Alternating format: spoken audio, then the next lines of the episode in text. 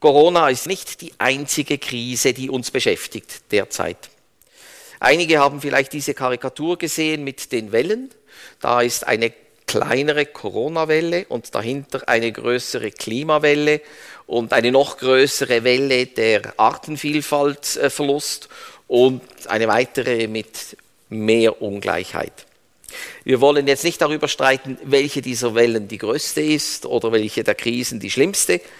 Wir möchten diskutieren, wie sie zusammenhängen, ob sie zusammenhängen, welche Rückkopplungseffekte sie haben und wie die im besten Falle positiv sein können und wie man negative Rückkopplungseffekte vielleicht verhindern oder vermindern kann.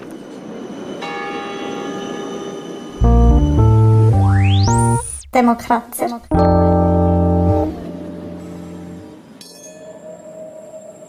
Und dazu begrüße ich meine Gäste. Das ist Raphael Ayer, er ist Geschäftsführer von BirdLife Schweiz seit diesem Jahr. Herzliche Gratulation, Vogelkenner, Spezialist für Artenvielfalt, aber auch ausgebildeter Biologe und Epidemiologe und hat in vielen Ländern der Welt auch schon gearbeitet. Guten Abend. Dann äh, Sabine Bieri, sie ist Direktorin des CDI, des Center for Development and Environment der Uni Bern, spezialisiert auf Nachhaltigkeit, Ungleichheit und auf insbesondere auch Zusammenhänge zwischen komplexen Fragen.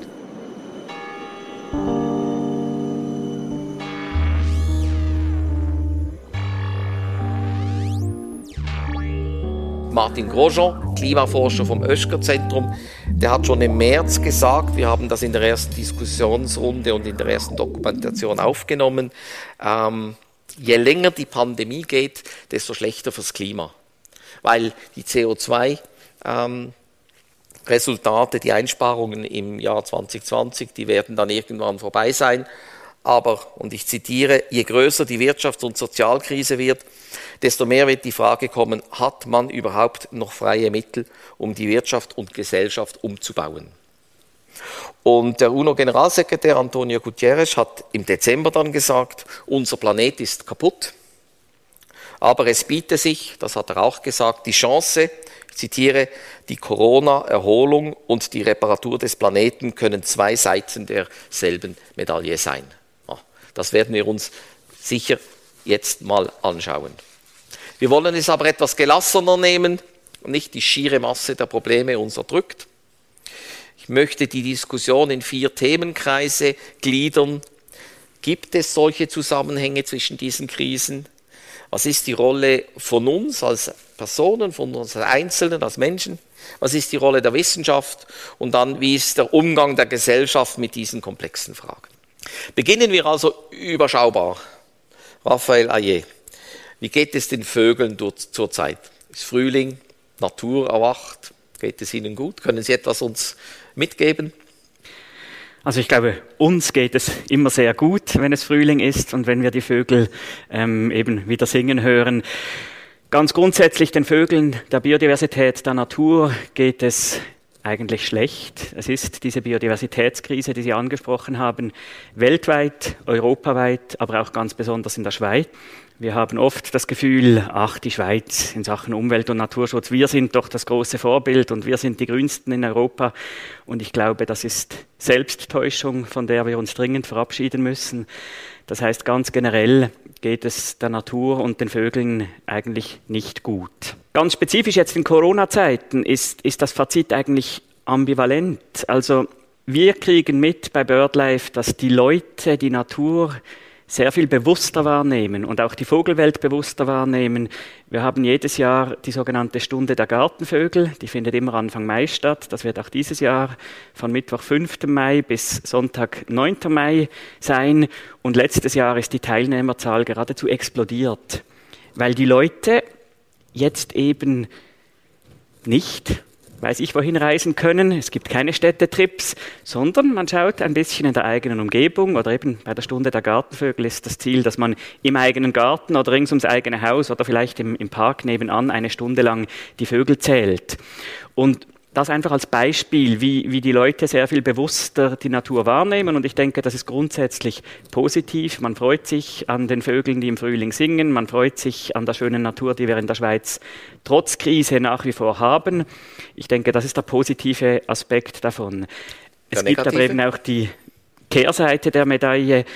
Die Leute wollen alle raus in die Natur und es gab eigentlich fast nie so viele Störungen in, in Naturschutzgebieten und Übertretungen ähm, in den Naturschutzgebieten wie, wie letztes Früh, Frühjahr, weil die Leute, da gehen Leute in Naturschutzgebiete, die wahrscheinlich vorher jahrelang nie in einem Naturschutzgebiet waren und eben auch ähm, das entsprechende Verhalten im Naturschutzgebiet nicht so intus haben und da haben die Störungen sehr stark zugenommen. Das ist halt die Kehrseite. Ich denke, da gibt es wirklich positive und negative Einflüsse.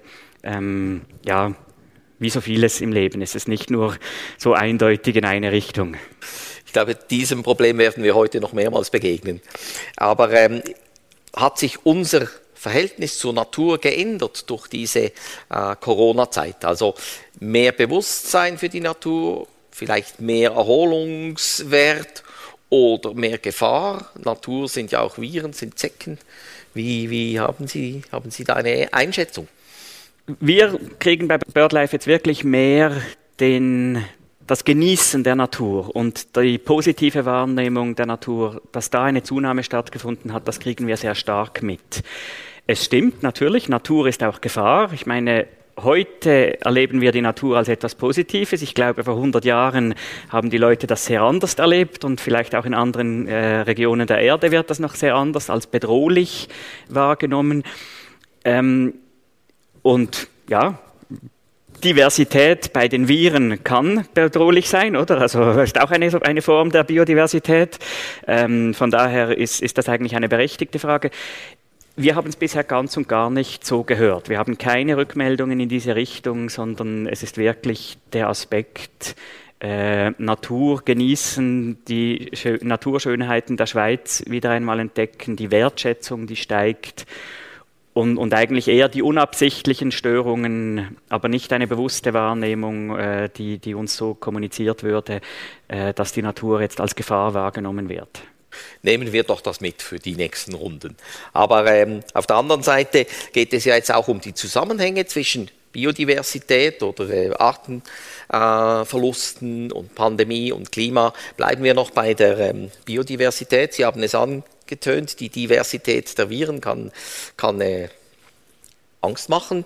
Die Frage ist ja hier, gibt es, sehen Sie einen möglichen Zusammenhang zwischen dem Verlust an Biodiversität, dem Verlust an äh, Arten, an Wäldern oder ähm, der Einschränkung des Lebensraums für äh, Tiere und, und Pandemien oder dieser Pandemie. Es gibt bestimmt Zusammenhänge, sie sind einfach nicht so, eben, da sind wir wieder dabei, sie sind nicht so klar und nicht? simpel, ähm, aber es ist so, dass die Zerstörung von Regenwäldern und das Vordringen des Menschen in großer Zahl immer weiter in Lebensräume von ganz vielen Tierarten, eben auch dies, diese Kontakte ähm, erhöht und damit auch die Chance, dass mal wieder ein Krankheitserreger von einem Tier auf den Menschen überspringt und eine solche Zoonose, äh, wie Corona ja auch äh, eine äh, sein dürfte, äh, in einem gewissen Sinne. Das kommt dann auch noch ein bisschen auf die, auf die genaue Definition drauf an, ob das nur ein, ein Ausnahmefall ist oder eben ein regelmäßiges Überspringen von, ähm, vom Erreger zwischen Tier und Mensch. Aber solche Zoonosen werden natürlich wahrscheinlicher, wenn da ähm, mehr Begegnungen stattfinden. Was, was ist eine Zoonose? Ich habe jetzt schon wieder ein neues Wort gelernt. Eine Zoonose, eine Krankheit, die von, also ein Krankheitserreger, äh, der von Menschen, von Tieren auf den Menschen übertragen wird.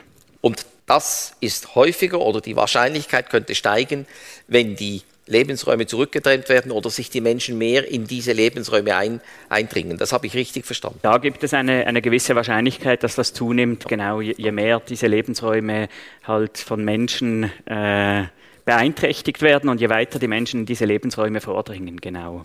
Wir nehmen jetzt mal noch den Klimawandel dazu. Da gab es ja eben die Aussage von Martin Grosjean, dass das ähm, schwierig ist, je länger die Pandemie dauert. Wir sehen die Resultate, dass eigentlich die, die, ähm, der Rückgang der CO2-Belastung schon wieder mehr oder weniger äh, zu Ende ist und wir wieder dort sind, wo wir äh, anfangs des äh, Jahres 2020 waren. Ich glaube, Sie sind ja nicht, äh, Fabieri, Spezialistin für das, aber das ist auch eines der Themen.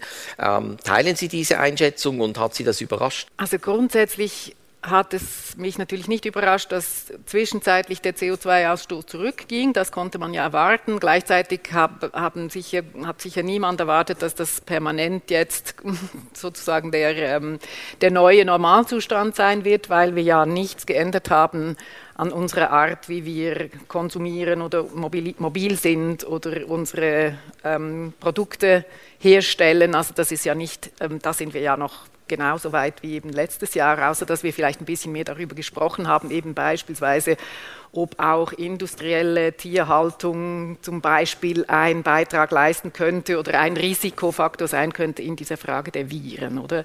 Genau. Ich glaube, das verbindende Thema hier ist wirklich die Frage, wie der Mensch auf Natur einwirkt. Der Klimawandel ist ja einer der starken Ausdrücke dafür, dass eben die menschlich, der menschliche Einfluss auf den Planeten so groß ist wie nie zuvor. Oder wir sprechen vom Anthropozän, ein Konzept, das in der Wissenschaft zwar immer noch umstritten ist, es wurde vom Chemie-Nobelpreisträger Paul Crutzen ähm, in die Diskussion eingebracht und schlägt eigentlich vor, dass wir jetzt an der Schwelle zu dieser neuen Epoche sind, also diese geologischen Epochen. Wir wären eigentlich noch im Holozän seit 12.000 Jahren diese, dieser Wechsel zum Anthropozän, der sagt eigentlich, der Mensch ist die prägendste Kraft, ähm, die den Planeten eben so stark verändert, wie wir das nur von Eiszeiten oder von einem Kometeneinschlag oder also von früheren Schwellen oder kennen. Also das ist eigentlich das Kennzeichen.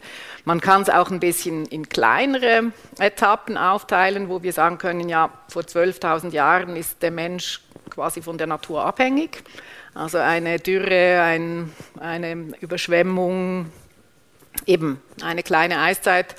Ähm, das sind Faktoren, die, die, die, der Mensch damals nicht beeinflussen konnte. Mit der Industrialisierung wendet sich sozusagen das Blatt. Oder? Also plötzlich die, hat die Gesellschaft die Möglichkeit, sich von der Natur zu emanzipieren. Oder? Das, das ist eine Transformation dramatischen Ausmaßes.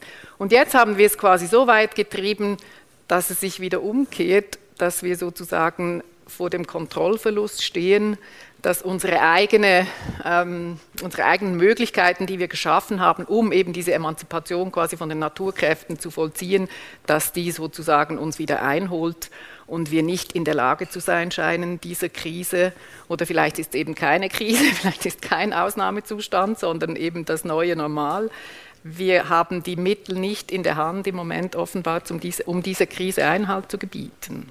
Sehen Sie das auch so? Ja, ich denke doch, das ähm, geht in, in, genau die gleiche Richtung. Oder wir sind heute nicht mehr in dieser Abhängigkeit von der Natur. Das ist auch das, was Sie vorher angesprochen haben, die frühere Angst vor der Natur, die ein Stück weit entfällt, weil heute ist es fast umgekehrt. Die Natur muss vor uns Angst haben äh, und, und, nicht mehr in diesem Sinne. Und, und, ich glaube, das ist schon ein ganz fundamentaler Wandel, der äh, stattgefunden hat und der auch mit einer entsprechenden Bewusstseinsänderung einhergeht oder einhergehen muss. Und vielleicht ist das noch eine, ein subtiler Unterschied, den man dann auch noch ein bisschen vertiefen müsste.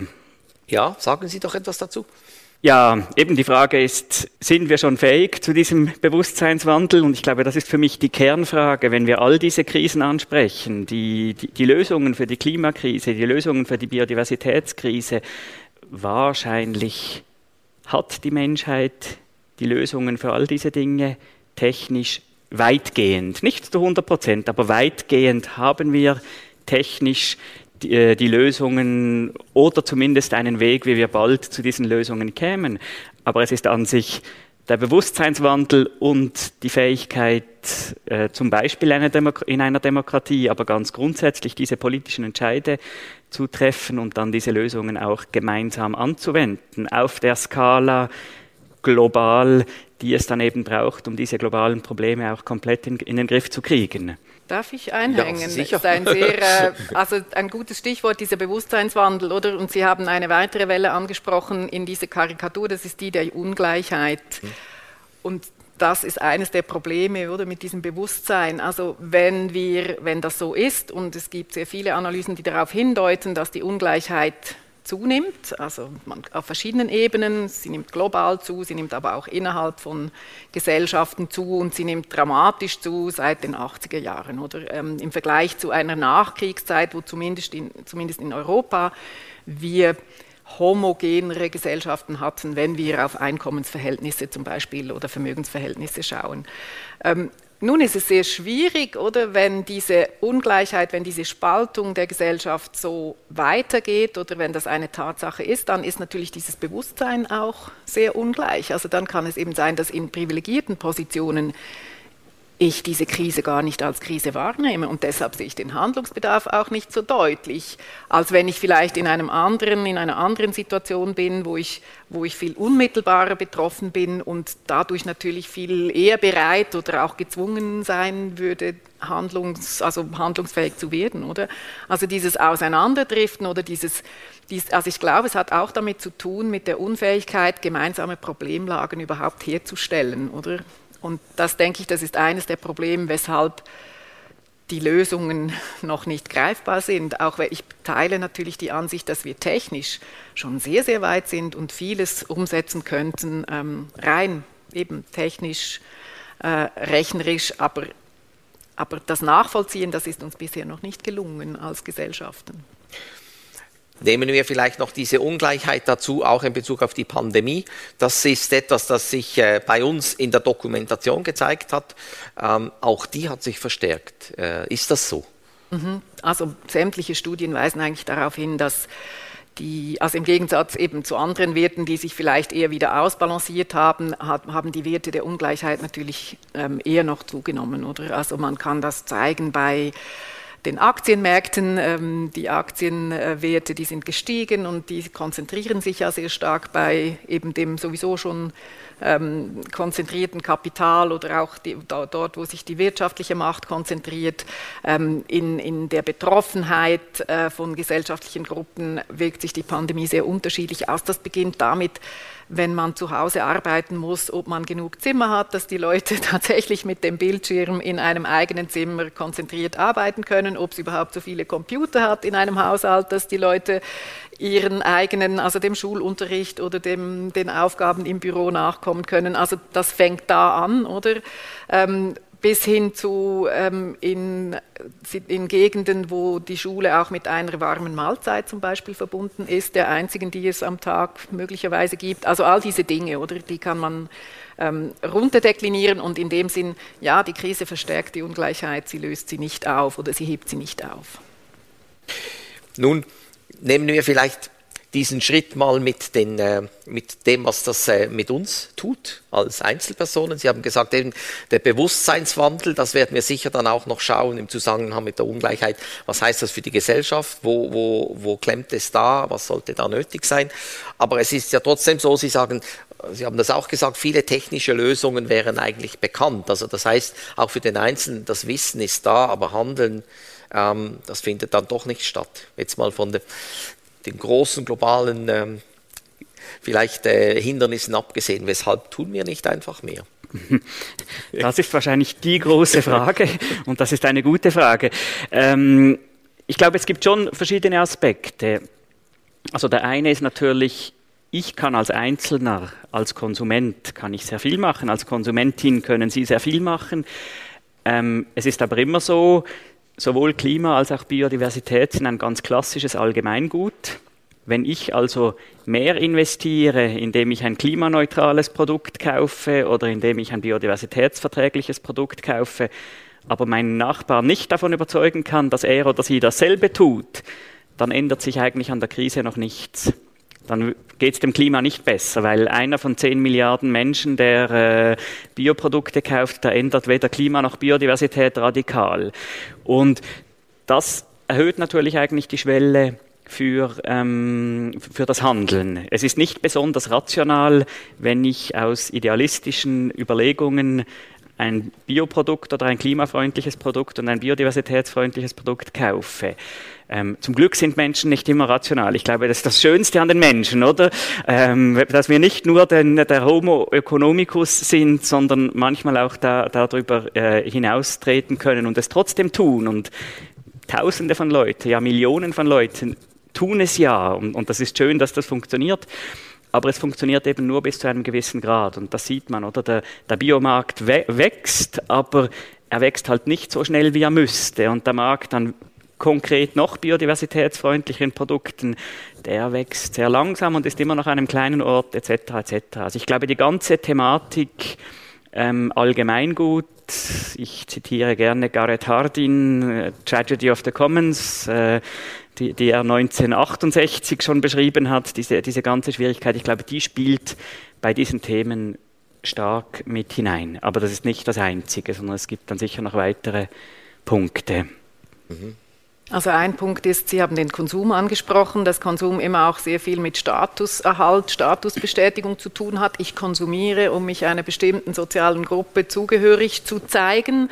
Ähm, das kann, ich kann zum Beispiel das mit Bioprodukten sehr gut machen. Dann bin ich genau in dieser städtischen grünen Mittelschicht, der ich mich zugehörig fühlen will, oder? Und das ist dann aber am Schluss doch auch eine kleine Gruppe und vielleicht ist die Motivation dann nicht genau die, die wir uns wünschen würden, wenn wir den Effekt auf Klima oder Biodiversität haben wollten, oder? Weil das dann auch sehr schnell wieder ausebnet, wenn sich diese Gruppe einem anderen Trend zuwendet. Das wäre jetzt die sozialwissenschaftliche Antwort auf die Frage.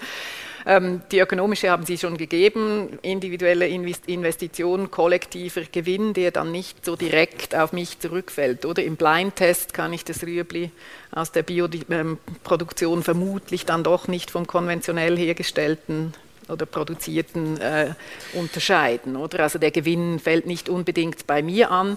Und häufig dann ein dritter Aspekt vielleicht ist der Gewinn eher langfristig zahlt sich das aus und nicht kurzfristig, aber was wir eigentlich, wo wir besser reagieren in unserem Verhalten ist, wenn wir kurzfristige mhm. Gewinne einfahren können, oder?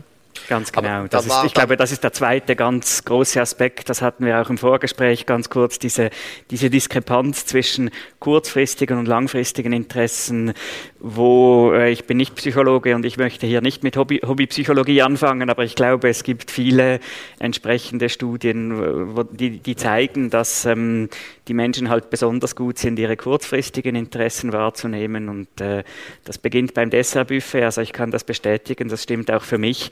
Und äh, geht halt dann eben auch weiter in, in, in bis zu Klimakrise, ähm, Biodiversitätskrise, Ungleichheit auf globaler Ebene etc.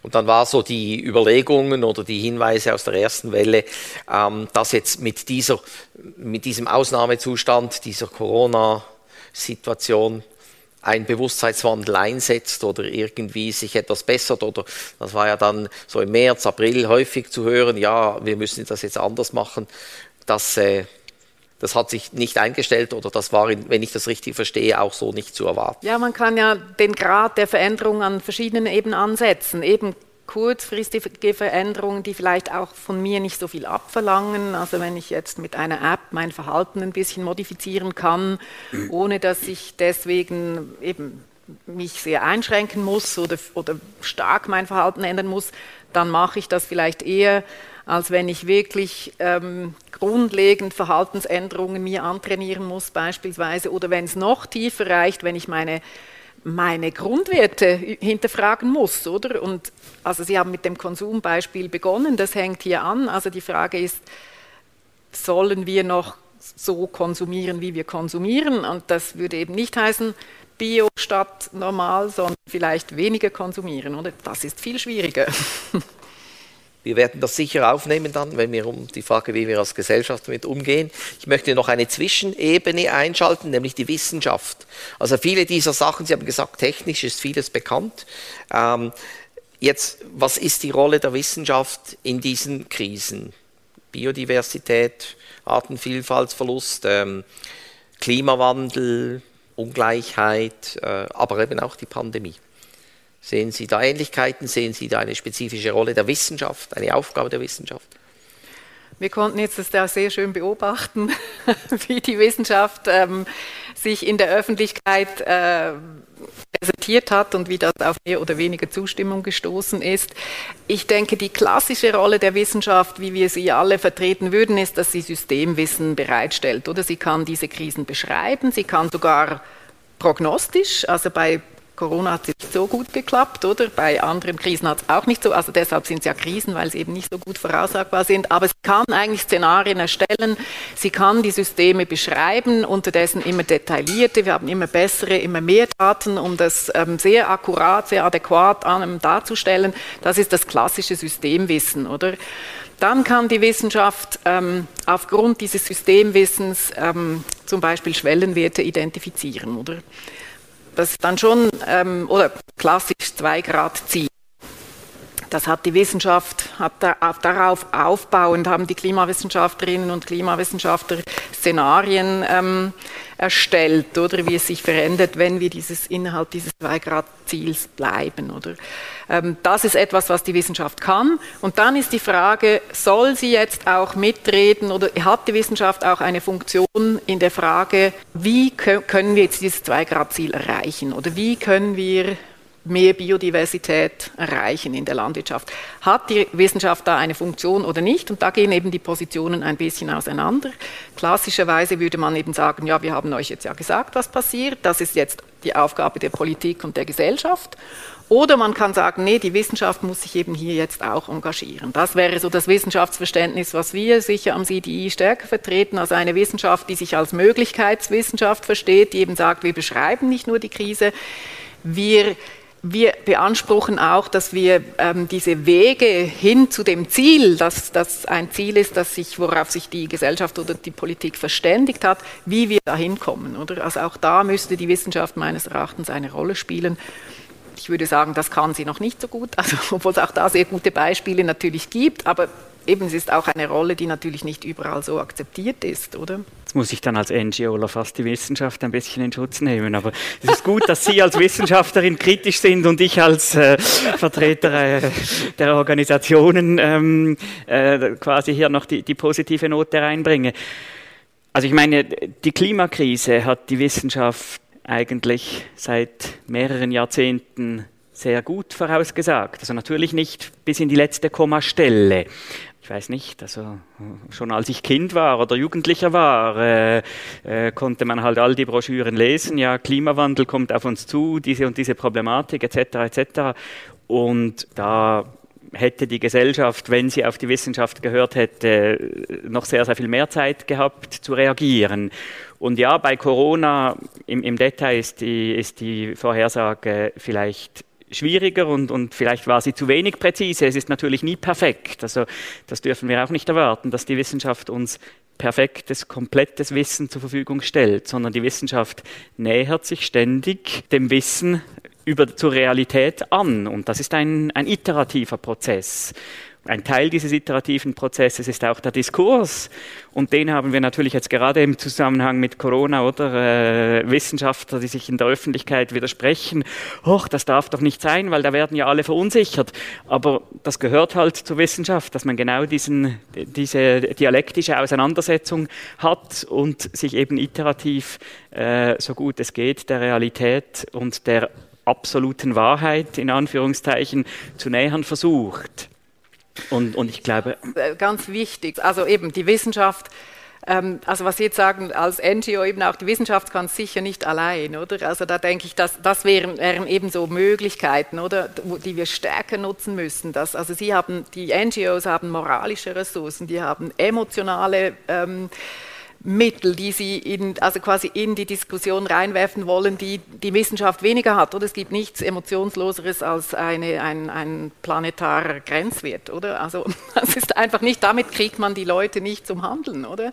Und das, also da ist die Stärke der NGOs und da müsste man mehr zusammengehen, oder? Und die Wissenschaft, das finde ich auch ganz wichtig, was Sie gesagt haben. Ich glaube, da muss man auch mit die Erwartungen ein Stück weit managen. Die Wissenschaft sagt eben nicht, wie es jetzt geht, oder? Also ein, eben ein Zweigradwirt sagt Ihnen nicht, ja, wie, also sollen wir aufs Fliegen verzichten oder so arbeiten wir mit Anreizen oder mit Verboten. Das sagt die Wissenschaft nicht. Sie aber kann aber zur Debatte beitragen und das muss sie auch, das glaube ich ganz fest. Aber die Erwartungen an das, was die Wissenschaft kann, die müssen wir eben auch diskutieren, oder? Und ich finde es ganz schön, äh, wie zum Beispiel die Klimajugend hat ja da die Flagge ganz hochgehalten und hat gesagt, follow the science, oder? Aber das ist eigentlich, also da ist natürlich das Wissenschaftsverständnis vielleicht auch ein bisschen wie soll ich sagen, also die Hoffnung, dass die Wissenschaft dann eben diesen, diese Flagge hochhält und man da einfach hinterherlaufen kann, so ist es dann eben nicht, oder? Es gibt eben diese Widersprüche, es muss diese Debatten, die müssen geführt werden. Also wir hatten die Diskussion auch schon hier in einem früheren Gespräch, unter anderem mit Thomas Steffen, dem Kantonsarzt von Basel-Stadt, und Kaspar Hirschi, der war, äh, der ist Soziolo äh, Historiker und Wissenschafts Expertenforscher sozusagen. Und das Resultat war eben da, dass diese reine Wissenschaft eben auch ein Problem ist, weil ähm, in früheren Krisen, das Thema war dann eben die Drogensituation in den 90er Jahren, da hat auch die Medizin in einem sehr ähm, engagierten, auch politischen Verständnis zusammengearbeitet mit der Wirtschaft und äh, auf Lösungen gesucht. Und, und wir sind, das war so einer der Aspekte, jetzt sehr in einer reinen Wissenschaftsperspektive. Sie haben das gesagt, die Wissenschaft, die hat eine, äh, eine Art Wahrheit oder die kann äh, Zahlen bringen, die sind dann schwierig zu interpretieren oder da, es löst noch keine Handlung aus und die Frage ist eben, ähm, muss nicht da die Wissenschaft selber einen anderen Zugang suchen, um diese Transformationsprozesse, die ja auch wieder wissenschaftlich untersuchbar sind, zu begleiten und sagen, hey Leute, mit einer Zahl ist es nicht getan und wie können wir das gemeinsam machen und solche solche, solche Zugänge in der Wissenschaft haben wir gefunden jetzt in der letzten Diskussion, die haben jetzt, die fehlen jetzt etwas derzeit. Absolut einverstanden. Aber bevor ich darauf eingehe, möchte ich ein kleines Missverständnis korrigieren. Ich sage nicht, die Wissenschaft hat die Wahrheit. Das äh, auf, auf keinen Fall die Wissenschaft sucht hoffentlich nach der Wahrheit. Die Wissenschaft, die die Wahrheit hat und sagen wir gepachtet hat, etc. Ich glaube, die hat mittelfristig ein großes ähm, Glaubwürdigkeitsproblem, oder? Ähm, weil es ist eben der iterative Prozess und es ist nie die absolute Wahrheit, sondern es ist so lange wahr, bis es jemand falsifiziert hat. Und, und es, man muss diesen Prozess akzeptieren und beobachten und, und ja, ich glaube, mitverfolgen. Und das gehört sehr, äh, sehr dazu, wie wir die Wissenschaft sehen müssen. Und wenn wir davon ausgehen, die Wissenschaft hat die Wahrheit, dann werden wir sehr bald schon davon enttäuscht sein, weil eben es kommt früher oder später eine andere Wissenschaftlerin und beweist, ja nein, es war doch ein bisschen anders und, und der Prozess geht eben weiter, sondern idealerweise sucht die Wissenschaft nach dieser Wahrheit. Ich glaube, das ist ein subtiler Unterschied, aber er ist, er ist mir sehr, sehr wichtig. Ja, da kann ich nur zustimmen. Das, also, das ist absolut genau gleich. Ähm, das, was Sie sagen, das denke ich genau, das ist das, was jetzt notwendig ist, diese Transformation der Wissenschaft eben auch, ähm, um diese Transformationsprozesse auch begleiten zu können, um die stimulieren zu können, um die aber auch untersuchen zu können im Sinne von, ja, wann geschieht eben Wandel oder wie geschieht erfolgreicher Wandel oder Wandel in eine Richtung, die wir uns eigentlich, auf die wir uns eben gesellschaftlich oder politisch verständigt haben. Und da kommt natürlich das Stichwort der Transdisziplinarität ganz stark ins Spiel. Also das heißt, dass wir eben auch mit sogenannten nicht wissenschaftlichem Wissen arbeiten müssen, arbeiten sollen, dass wir nicht ähm, zum Beispiel Ressourcennutzerinnen und Nutzer als, als ähm, diejenigen, die nicht kompetent sind, die sind oft sehr kompetent, oder? Und dass wir diese Wissensformen auch zusammenbringen und damit dann von dort aus diese, diese Lösungen versuchen zu erarbeiten, oder? Und oft sind es eben, sind diese Lösungen auch, also müssen die auch zuerst erprobt werden, oder? Ähm, man lernt eben nicht so sehr durch Wissen wie durch Erfahrung und auch diese Erfahrungsräume, die muss die Wissenschaft helfen bereitzustellen, damit auch Schwellen abgebaut werden, damit die Leute die Ängste verlieren, Dinge anders zu machen, als sie sie bisher gemacht haben und auch sehen, dass, dass, dass es da Möglichkeiten gibt, andere Möglichkeiten gibt, die vielleicht vorher nicht denkbar waren. Also ich denke unbedingt, dass die Wissenschaft da einen Schritt ähm, noch zulegen muss in diese Richtungen. Und da, glaube ich, hat die Corona-Krise zu einer, einen Entwicklungsschub gebracht. Also nicht nur in Bezug auf die Corona-Krise, auch in Bezug auf die Klimakrise beobachten wir doch jetzt in den letzten Jahren, dass sich die Wissenschaft sehr viel aktiver in den allgemeinen Diskurs, in den politischen Diskurs mit einbringt. Ein Reto Knutti nimmt teil am, am öffentlichen, am, am, politischen Diskurs und ich glaube übrigens, dass das sehr gut und wichtig ist.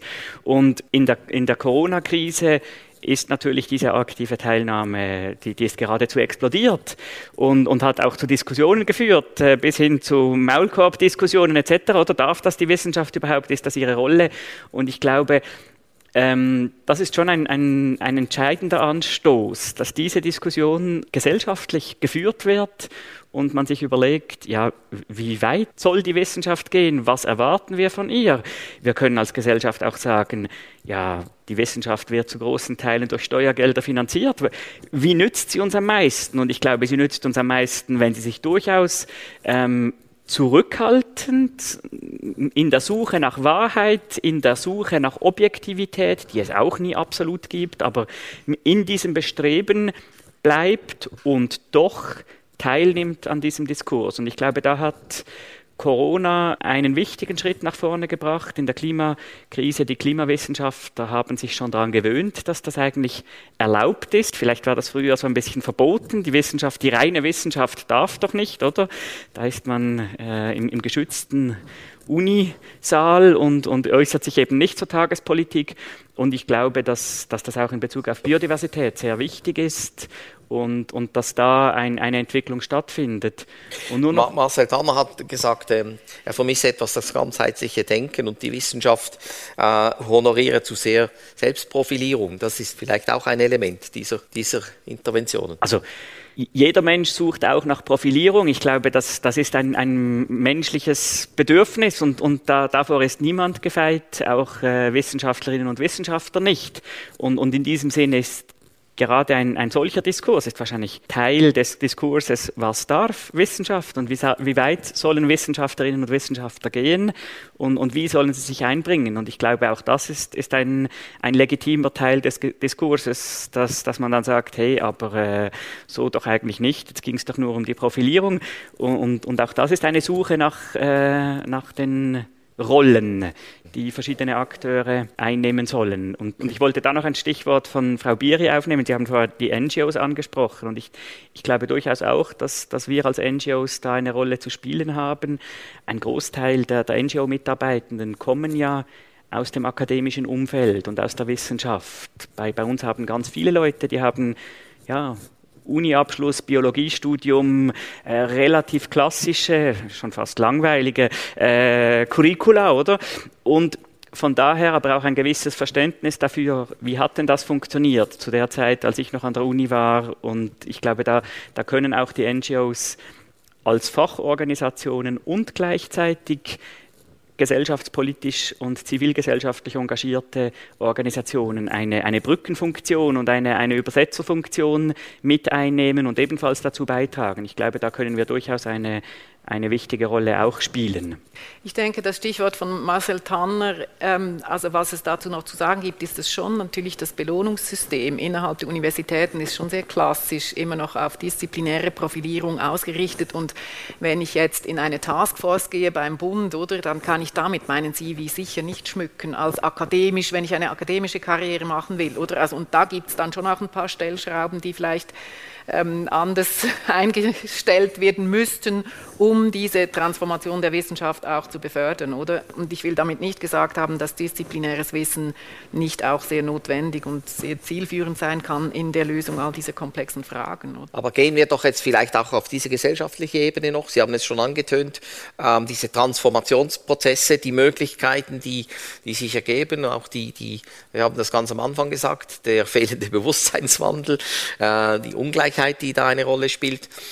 Was kann die Wissenschaft oder die Transformationswissenschaft dazu sagen oder wie gehen Sie vielleicht auch mit solchen komplexen Zusammenhängen um? Ja, also ich glaube eben ein, ähm, ein wichtiges Stichwort ähm, hat Herr Ayer bereits benannt. Oder? Wir müssen ähm, diese Allianzen bilden zwischen verschiedenen zivilgesellschaftlichen Kräften, also die, die Wissenschaft und eben da gibt es ja sehr positive Entwicklungen auch, dass sie sich aus dem Elfenbeinturm rauswagt und eben auch aktiv teilnimmt.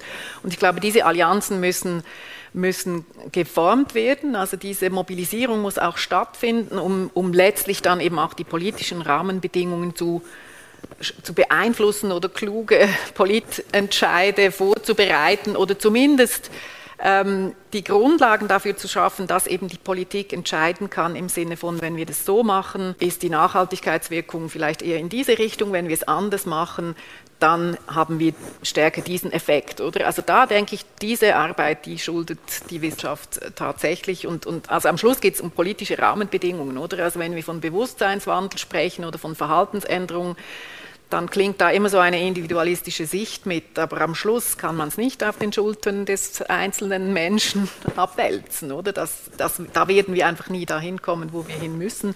Es müssen schon irgendwie auch größere Prozesse angeschoben werden und da denke ich, ähm, eben, da braucht es diese Allianzen, da braucht es diese, dieses Wissen darüber, wie Wandel stattfinden kann und wie, es sich, also wie sich der Wandel dann auch verfestigen kann. Also eben nicht als Reaktion auf die Krise, der dann sofort wieder kompensiert wird, sobald die Krise sich verzieht, sondern dass wir da stetig eben auf ähm, neue Zielsetzungen auch hinarbeiten in diesen neuen gesellschaftlichen Allianzen. Was spielt der Kapitalismus da für eine Rolle? Ja, ich, also wir sind ja immer ein bisschen wieder, das ist so der Elefant im Raum, oder? Wir sind ein bisschen darauf herum, darum herumgekreist mit dem Konsum, oder?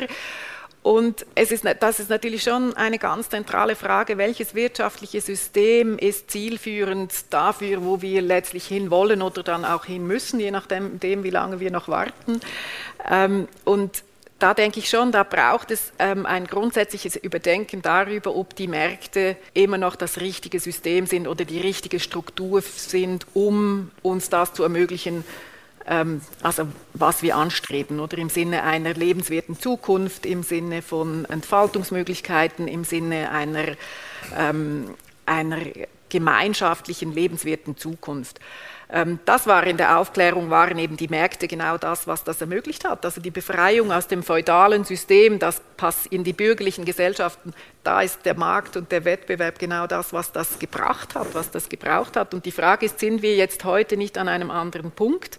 Also der Punkt Wettbewerb, oder wenn wir zum Beispiel also diese Big Five anschauen, die eine unglaubliche Macht an, und eine unglaubliche Konzentration an, an Kapital und dann auch Kontrolle auf sich vereinigen, dann muss man sich schon die Frage stellen, ist das noch Wettbewerb, wie sie quasi in den Anfängen der kapitalistischen Lehre formuliert worden sind? Und, und da braucht es, glaube ich, schon Korrekturen. Also ich, ich ähm, ich, ich glaube, ja, wir müssen uns fragen, inwiefern das Wirtschaftssystem, das wir haben, und auch die Messgrößen, die wir dafür brauchen, also zum Beispiel diesen, diese Wachstumsabhängigkeit, in die wir uns begeben haben, um unseren Wohlstand zu sichern, da glaube ich, da braucht es Veränderungen. Also das ist, und das ist vielleicht auch, das ist vielleicht noch eine fehlende Antwort auf die erste Frage, warum passiert der Wandel nicht? Die Verständigung darauf, dass wir Wirtschaftswachstum brauchen, das ist der stabilste politische Konsens der Nachkriegszeit, oder? Also die bürgerlichen Parteien, die liberalen Parteien, die wollen Wachstum, weil sie wirtschaftsaffin sind und die Linken, die wollen Wachstum, weil sie damit die sozialen Sicherungssysteme finanzieren können. Das hat gehalten über die Nachkriegszeit und das hat diesen Effekt gebracht, den wir Fahrstuhleffekt oder Rolltreppeneffekt nennen, nämlich diesen Effekt, dass die Gesellschaft als Ganzes das Gefühl hatte, es geht aufwärts. Und wir sind alle dabei. Wir sind zwar nicht, es gab auch damals Ungleichheit, das ist klar, aber die Bewegung geht für alle irgendwie nach oben. Das hat sich geändert seit den 80er Jahren, das glaube ich ganz fest, oder das kann man auch zeigen, oder?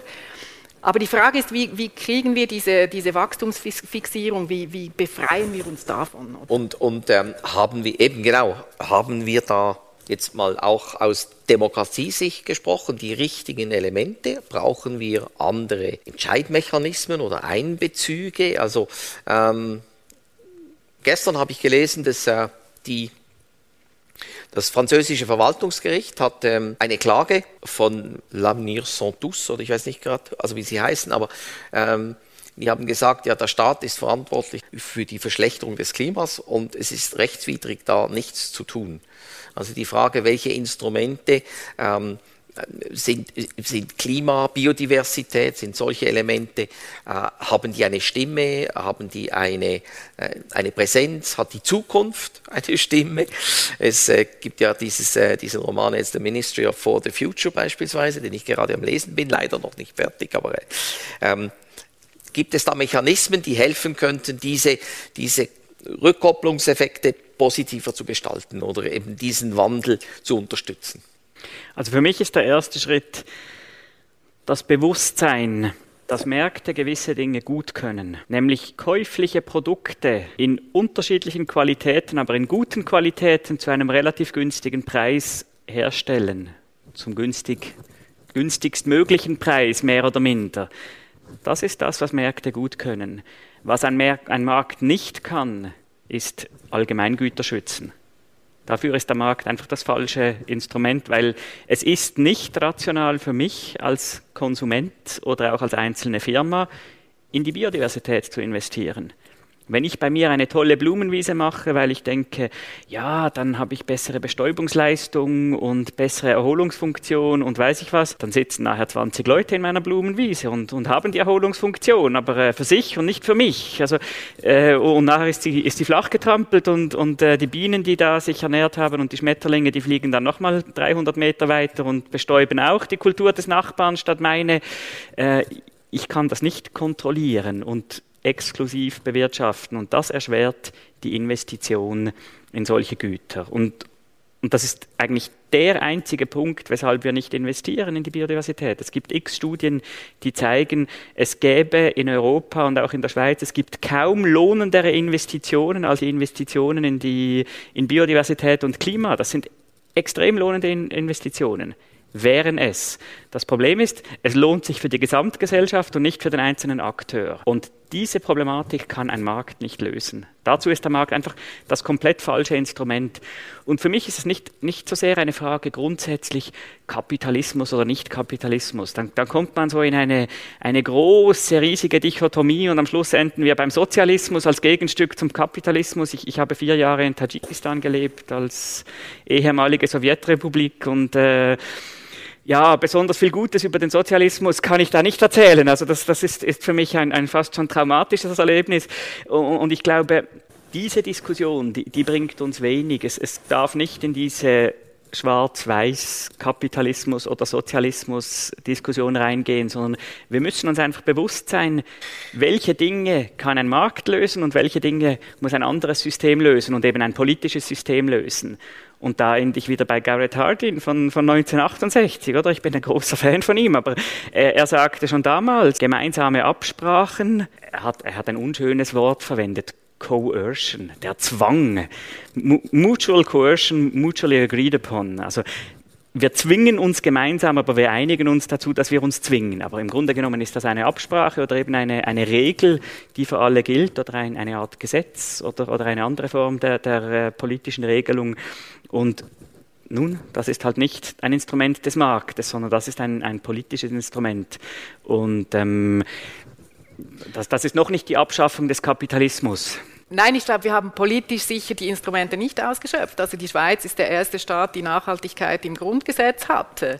Aber wir haben es nicht legiferiert. Es gibt kein Gesetz, was Nachhaltigkeit einfordert. Wir haben im Verwaltungsprozess haben wir keine Kontrollmechanismen, die Nachhaltigkeit überprüfen. Wir haben die Schuldenbremse, wir haben x andere Dinge, die ein Gesetzgebungsprozess adressieren muss, aber die Nachhaltigkeit nicht. Und da haben wir Aufholbedarf. Da kann man was tun. Absolut. Und zwar großen Aufholbedarf. Absolut. Völlig einverstanden. Und also eben die ganze Geschichte Macht der, der, der großen Konzerne, ich glaube, das ist eine Problematik, oder? Ich, ich erinnere mich, weiß ich was, an, vielleicht war das noch 80er Jahre oder 90er Jahre, ähm, als man sich kaum traute, Umweltauflagen ins Gesetz zu schreiben, weil das ja WTO, äh, eine Verletzung des WTO sein könnte. Und WTO ist heute ein bisschen weniger stark als auch schon, aber ähm, eben, heute merkt man, das Gegenteil wäre der Fall. Eigentlich muss doch das internationale Recht genau diese großen Allgemeingüter, die wel weltweiten Allgemeingüter, das Klima, die Biodiversität und eben die zukünftige Wohlfahrt für x Generationen sichern. Und, und da haben wir riesigen Nachholbedarf, also völlig einverstanden. Und, und ja, hängt wahrscheinlich auch mit verschiedenen Faktoren zusammen. Also ich glaube in der Schweiz natürlich schon auch. Wir sind ein politisch ein bisschen träges und doch sehr konservatives, in, in, in, allen, in allen Dimensionen konservativ. Also nicht nur die äh, Sichtweise konservativ gleich politisch rechts, sondern konservativ im, im, im Sinne des Wortes. Äh, die Schweiz ist so äh, unterwegs. Ich glaube, das ist schon auch eine Tatsache, die uns hier nicht, nicht besonders hilft, die Vorreiterin zu sein, die wir so lange glaubten zu sein. Also es gibt ja von der WHO eine, eine Studie zu Common Lessons zwischen Klimawandel und Corona. Und die hat so drei Punkte herausgearbeitet, die sie sagen, ähm, eine universelle Grundversorgung, Gesundheit ist, ähm, schützt eben vor den kurz- und langfristigen äh, Gesundheitsbedrohungen. Frühzeitiges Handeln rettet Leben. Und Ungleichheit ist ein großes Hindernis für die Gewährleistung dieser, dieser Institutionen für Gesundheit und Wohlbefinden, vor allem der Schwächsten. Oder? Das wären so, das wären so Elemente, die, die äh, sowohl für die ganze Corona-Sache wie auch für, die, für den Klimawandel ähm, wichtig wären. Und wenn ich das richtig verstehe, ich meine, der Klimawandel ähm, ist ja auch eine Gefahr für die Biodiversität. Umgekehrt könnte die Biodiversität ja ähm, im Klimawandel helfen, wenn, wenn, wenn entsprechend die Bäume oder Natur vorhanden ist. Das würde dann vermutlich auch wieder zusammenhängen, oder dass man da zusätzliche positive Effekte hätte. Absolut, genau. Und eben gerade der erste Punkt, den Sie genannt haben, frühes Handeln rettet Leben. Ich glaube, das kann man noch ein bisschen vertiefen, weil wir haben häufig das Gefühl, ja, zuerst, zuerst müssen wir ganz genau verstehen, wie das funktioniert. Und dann machen wir noch eine Studie. Und ja, was machen Wissenschaftlerinnen und Wissenschaftler, wenn sie die Studie abgeschlossen haben? Sie ziehen gewisse Schlussfolgerungen und sagen, ja, da muss man aber noch weiter forschen. Da, da muss man noch mehr herausfinden. Und also habe ich selbst auch schon in ein wissenschaftliches Papier reingeschrieben. Äh, ich, ich, gehöre da, ich bin da absolut mitschuldig, ich bekenne mich schuldig, oder? Das ist auch richtig. Wir als Gesellschaft sollten auf keinen Fall warten, bis wir der Meinung sind, jetzt haben wir 100 Prozent dieser Welt und des Funktionierens verstanden und dann fangen wir irgendwann an zu handeln, sondern wir müssen die Weichen früh stellen, früh anfangen zu handeln und ich glaube, das hat man gerade in Corona auch gesehen, act fast und dann kann man auch die eigene Handlung wieder ein bisschen korrigieren, wenn neue ähm, wissenschaftliche Erkenntnisse dazukommen. Also ja, nicht dann nur noch agieren und nicht mehr weiter forschen, sondern die offenen Fragen weiter vertiefen, weiter forschen und dann eben wiederum iterativ auch äh, unsere Handlung äh, daran anpassen, was wir da an, an neuem Wissen gewinnen.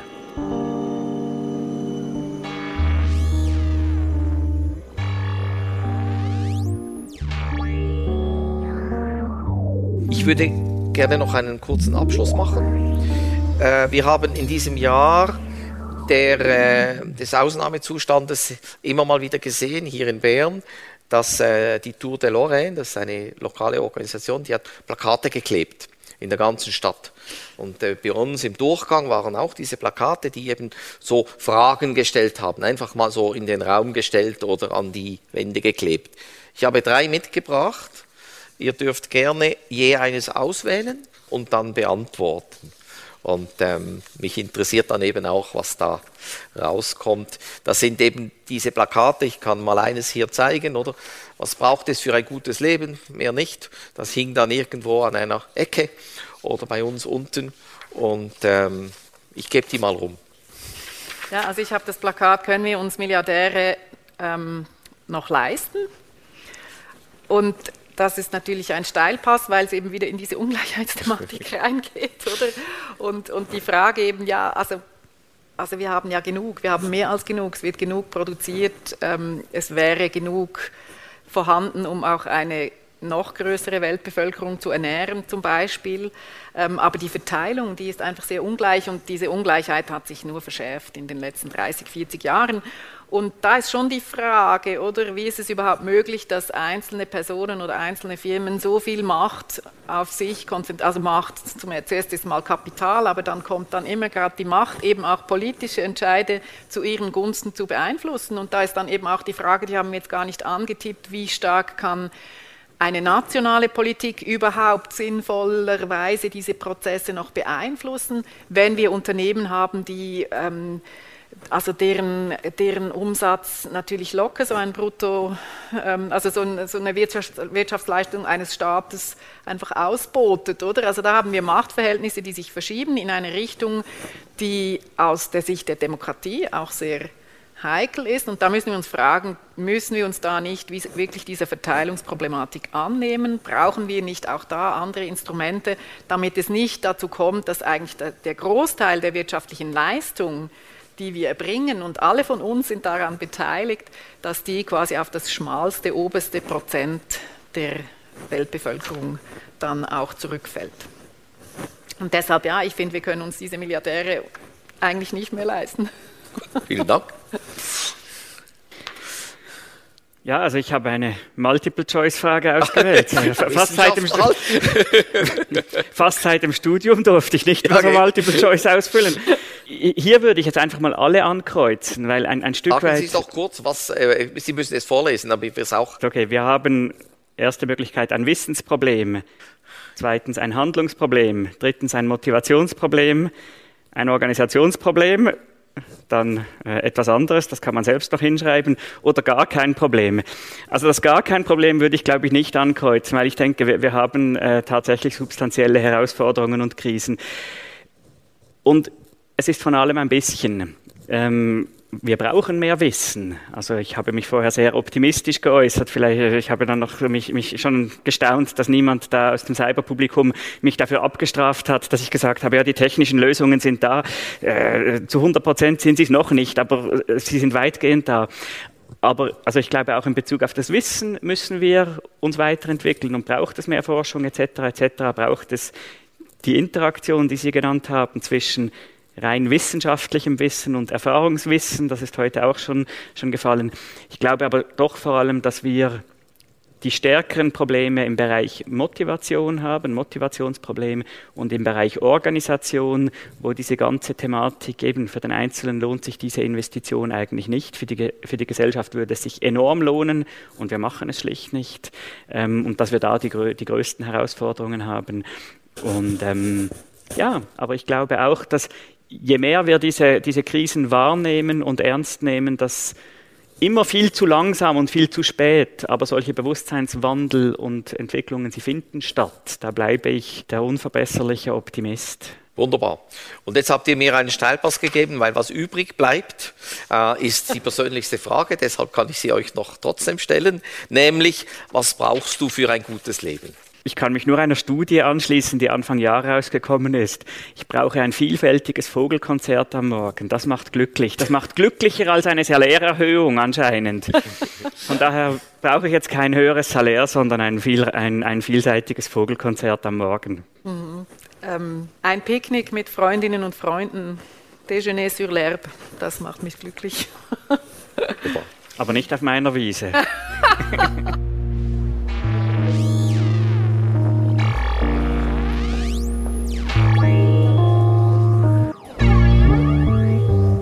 Demokracja.